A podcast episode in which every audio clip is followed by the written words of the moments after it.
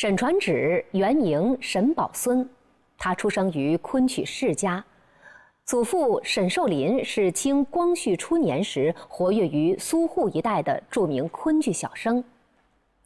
父亲沈月泉和三位叔父都是清末民初苏州昆班的名角儿，沈氏一门人才辈出，在昆剧界享有“沈当然”之称。沈传芷继承了家传衣钵。他兼工生旦行当，腹色宽博，能戏极多。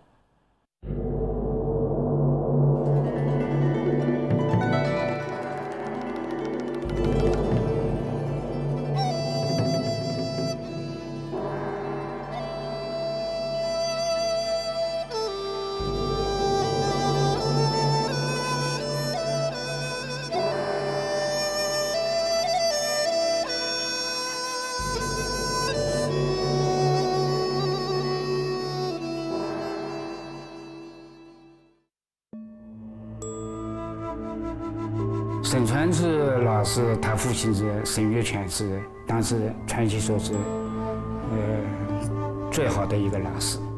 当时说要苏州昆曲看谁家，就看沈家。沈当然就是昆曲最好，沈家当然，沈当然就是有比较有名。沈月沈传志老师他是祖传，沈传志老师的戏确实是好的不得了。他我完全从表演上完全讲述的人物。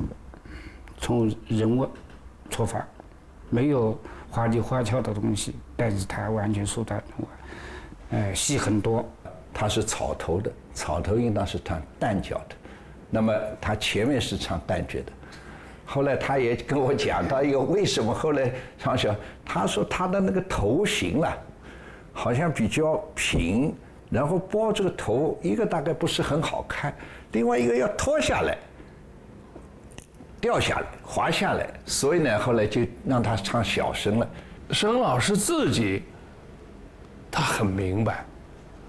但是我啊，我不是唱小三个两字，哎，啥个道理？因为他人个头比较矮，那么脸比较圆，哎，他说当然要我唱花脸什么，我也都不合适。沈宝森。自幼在家庭中耳濡目染，早已认定了昆剧这门祖传家业。但父亲却认为昆剧在当时已经走向没落，只挑选了颇具天赋的幼子男生来继承家业。宝孙初小毕业以后，先后学习了挑花和缫丝等手艺。直到弟弟男生进入昆剧传习所开始习艺，宝孙羡慕不已，向父亲再三要求。终于在一九二二年的春天得以入院。他当时就分到那个旦角组，他是学旦角的，哎，所以学正旦、闺门旦、花旦他都学。所以沈传芷老师后来，你像梁国英，也是沈老师教他。呃，除了张传芳老师教他以外，梁国英的好多好多戏都是沈传芷老师教的。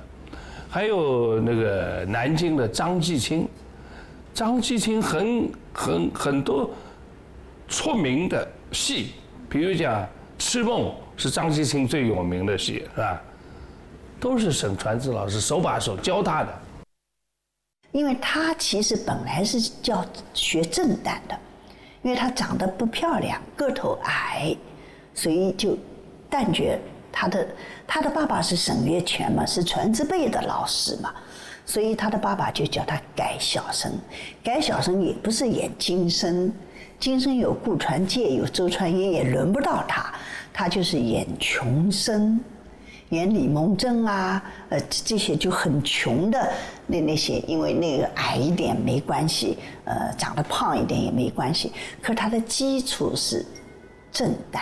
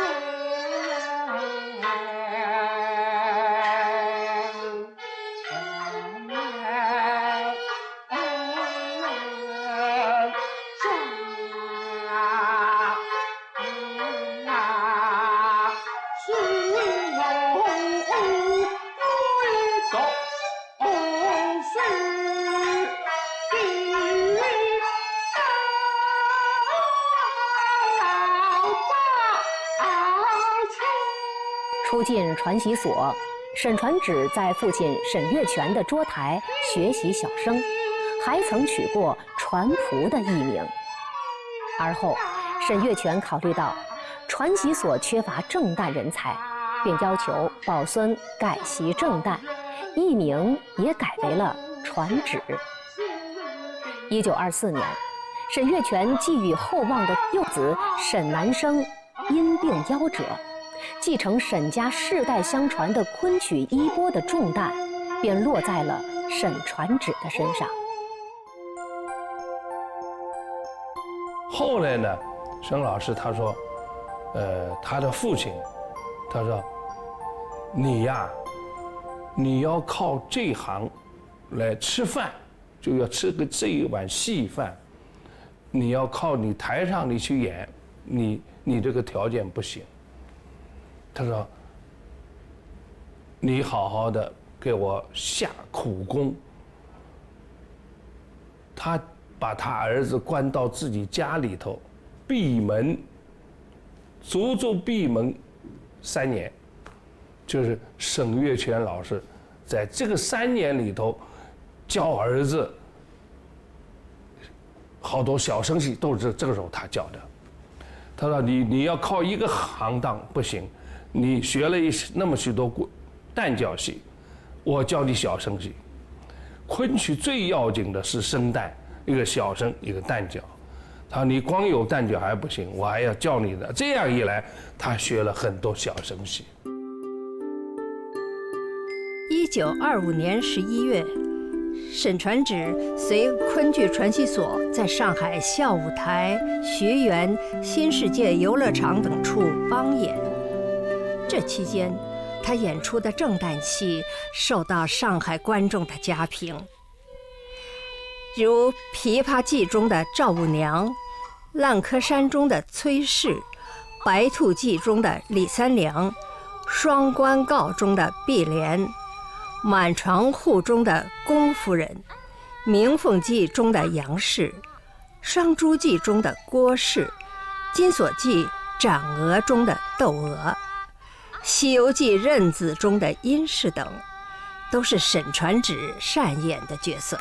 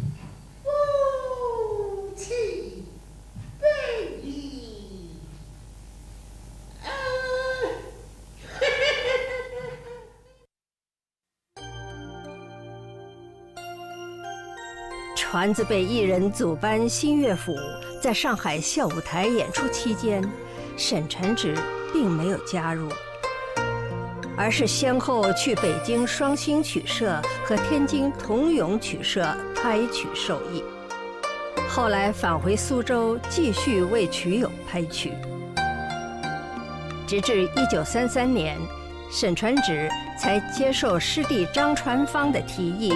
搭入仙尼社昆班，在上海的游乐场演出。这时，沈传芷的戏路更为宽广，经跨正旦、官生、金生、斜皮生等众多家门。周传英老师的小生戏，包括我后来我呃这个于正飞老师的呃小生戏，全是沈月泉老师教的。哎，那么沈沈传芷老师他自己父亲，毫无疑问也把很多小生戏就教了沈传芷老师。沈传芷二一九二七年、二八年那阵儿到天津、北京来活动，哎，那阵儿不景气啊。哎，他就是兼做演员，也兼拍曲子啊，什么反正都干。哎，呃，到北京、北天津、北京来，到天津呢，应这个这个这个，呃，当时叫呃，当时是是这个呃袁汉云呐，什么不少徐玉香啊，不少老曲家，哎，一块儿组织这个呃曲社。哎，他在那儿服务，既给说戏，又给拍戏、拍曲子。哎，那那会儿大概每月都有演出，哎，都有演出。哎哎，叫叫童咏社，霓裳童咏啊，童咏社，童咏社他都演出，哎，他都组织，都帮着，哎，呃业，呃这个业余爱好者演出，有的闹了病了，临时上不了台的，生旦净丑他都个能替，能够替着演出，哎，有怯场的上不上了他就替。于老师说，沈老师一个。肚子很宽，他们说肚子很宽。所谓宽，就是东西会的很多，不仅生旦净末而且他戏会的多。什么冷僻的戏，他肚子里都有，因为他父亲当年教给他，教给他这一身本事。而且他说，沈老师这个人是有文化，沈老师字也写得很漂亮，文章也写得很，他有文化，他对昆曲的领会、领领悟不同于一般的艺人。那么后来我听那个。王元梅老师讲的，他就想哦，他看过沈传之老师一个一个警警警辩的后面，就是当安禄山呃呃顾须海兵败一降则料，然后那个唐明皇一听到哗一下哈一下坐下去了，他说他看到他沈传之。跟于正飞老师，哎，表演的角度可能不同，但是出来的效果，他也是一个，不是一个老百姓了，他是一个江山，完蛋了，不像我们好，好像哎呀，哎呦，我的东西掉了，他不是，他是感觉一个皇帝，一下子因为打进打进关了嘛，顾世汉投降了嘛。然后这一瘫坐下来，他说：“哎呀，沈传志也演的好的不得了。”“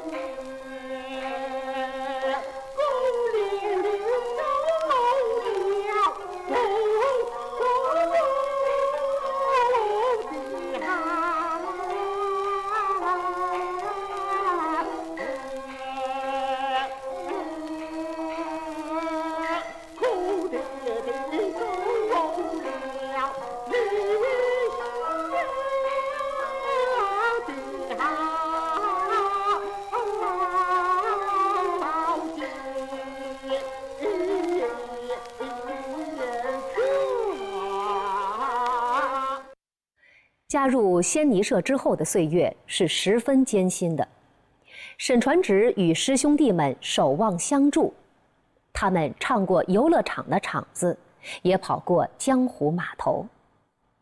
一九三六年，在杭嘉湖一带的水陆码头演出途中，沈传芷与师弟薛传刚一起离班，远赴青岛，为清光曲社的曲友授艺。此后，他也曾重回仙尼社，勉力支撑昆班的生计。同时，沈传芷还一直担任民间曲社的曲师，长期为曲友们拍曲传艺。青岛市就是沈传芷老师应接不暇，常到你来帮帮忙，他来不及教了，学昆曲的人多得不得了，然后听我父亲在清光清光曲社教了一段时间。他说那时候，呃，昆曲落魄了嘛，落魄以后嘛，他说他讲了个故事了，就是说。呃，每天他早晨起来，看见一双小鞋，就床前一双小鞋。那么这个小鞋就代表孩子。那你做了父亲以后呢，就要就要养他，没有办法嘛，要养孩子的生活费嘛。然后那时候昆曲又不太好嘛，他就拿这个笛子，一般在这个杭家湖啊，他经常讲的是平平望啊。呃，这个正直啊，正常识啊，这些地方去拿着笛子去教一些，就是好像有点钱的一些家里，哎，他说他也很高兴了，呃，然后帮他们唱唱曲子啊，然后能吃饭啊，然后还有几块大洋啊，回家可以养孩，养育孩子。沈传芷的艺术人生，在一九五一年翻开了崭新的一页。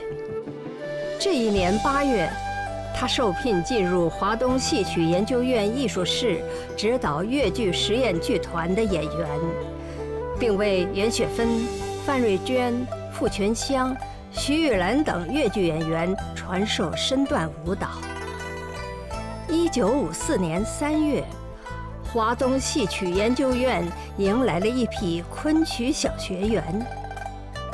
沈传芷担任教研组长，主教昆剧小生，兼授正旦家门及其他行当。搿辰光勿是好多乐乐团啦，侪请伊拉去做祈祷，做祈祷嘛，勿是啊？一个翻身团了，迭个动作啥物事？陈传就是第一个，陈传就是第一个祈祷。所以搿辰光有些分勿是讲句闲话，伊讲是好像是讲越剧呢是吃了昆曲的奶来成长的，啥就是指搿些方面的内容这些。甚至至于趟陈传就出陈老师讲，伊讲伊讲伊拉讲我去讲，伊拉伊拉各种个算命啥，伊讲侪不对个呀，伊讲啊，伊讲我哪个搞不好伊拉个呀，伊讲啊，陈传基老师推伊讲，伊讲侬，伊讲侬能搞几好就是几好，侬也非要替他去通过订正。是吧？伊拉越剧有伊拉伊拉越剧也有传统的东西来，是吧？所以搿里向呢，侬可以看到迭个沈传芷老师迭个迭个老的得了不得了。沈传志老师的主要任务是教小生，所以他当时就变成了小生组的主教老师，哎，所以我的许多可以讲是基本上大部分的小生戏都。出自沈传芷老师教的，确实他做什么像什么。他有时跟我们讲，就是一个戏，你要去，你要去演哈演的话啦，要从心里想去演各个角色。那现在就是说，你要有这个呃体体验了，就是要进进入人物啊这些。其实他很简单的，你要从心里去演这种戏。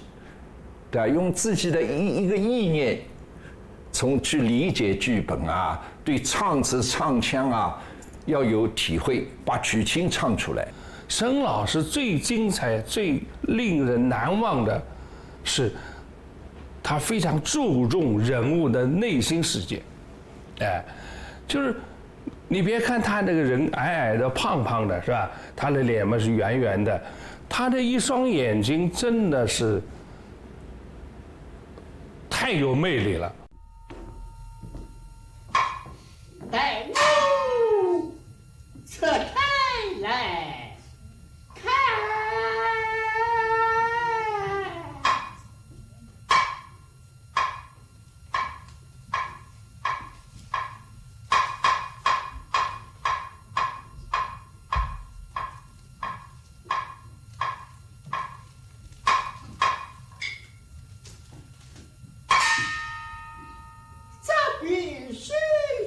söyle.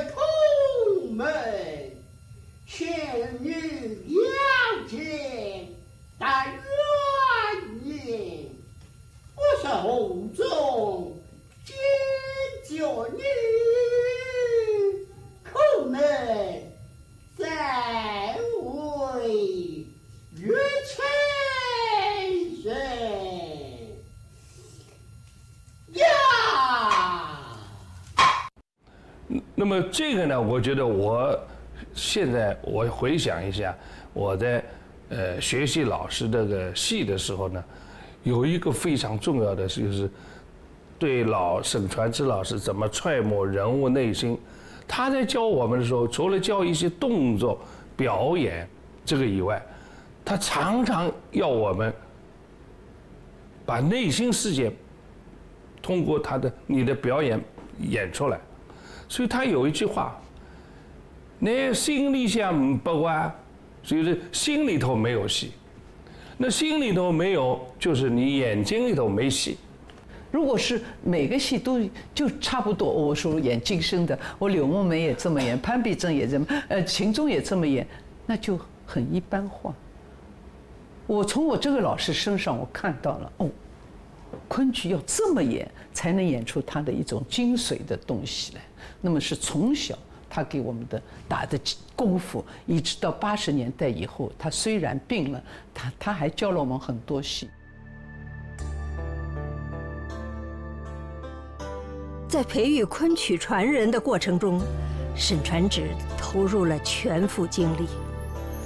他曾对学生说：“我已经五十多岁了，趁现在还教得动，得赶紧教你们，否则，像连环计这种戏，以后想教也教不动了。你们只要好好的学，我再累也高兴。”他深厚的昆曲积淀，滋养了上海戏校的昆大班、昆二班，苏州的季字辈、程字辈学员。十年文革浩劫之后，他更是老骥伏枥，不辞辛劳，不断地向后人传道授意。他有时候跟我们，呃，笑眯眯的跟我们说，他说。嘿，你们可知道啊？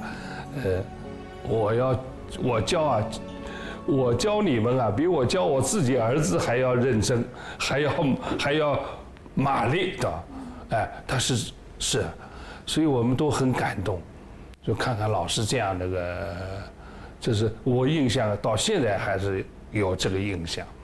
他叫我问病，他首先就问你知道这个病是真的假的？我说我也不知道。嗯，真真病假病。我说，他说也真也假，怎么讲也？他确实有点热度，但是假呢，他是相思病，啊，他哦，相思病怎么演？我不知道怎么演的，他就讲眼神，一个人有病，再加上一种相思，他眼神是静的，安很远近的近，因为我们小时候。老师一直说眼光要放远，越远他的眼睛越亮，越远是心里有那么一个点，在很远很远，那个眼睛很亮。他说要近，哎呀，我近到不会近，哎，你要去眼近。那么我就后来就看，好眼皮子耷下来，那个眼神在眼皮子里面，在眼神后面，要这样看。但是观众要让观众感觉到，不是完全这样，观众又看不，要在这。哦我就知道老师把眼神分的那么那么清楚。哦，他演个初恋是个咬七郎，是个是个娃娃生啊。为他的表演就是像娃娃。我们这些小孩子也不一定 不一定搞过搞过他，对吧？哎，那么这样演的话，为什么他能理解这个咬七郎是个十六岁的孩童，对吧？他。哎，他打猎的一种兴趣，然后遇到妈妈，哎，感觉，因为他对戏的理解了比较深刻。都是演什么？演一个亲。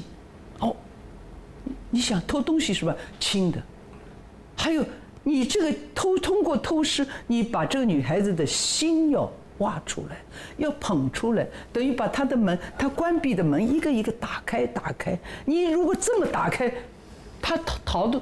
他恼羞成怒跑掉了。你要轻轻的打开，轻轻的打开，怎么打开？用你的真情去打。所以从头到底这个戏要抓住一个轻。你不是轻轻的掩门进去吗？哇，他的的，你要去偷他的东西哦，你偷到了，你要轻轻的他把他感情给捧出来。你看他讲的多好。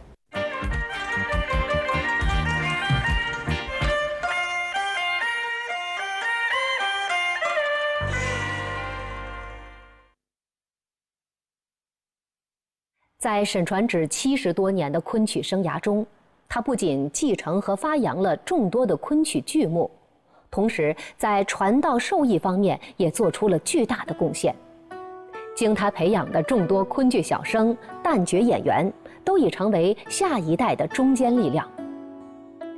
晚年的沈传芷回到故乡苏州颐养天年，他仍然孜孜不倦地为上门求教者进行指点。直至燃尽生命的最后一点光和热，他完满的实现了父亲对他的寄望。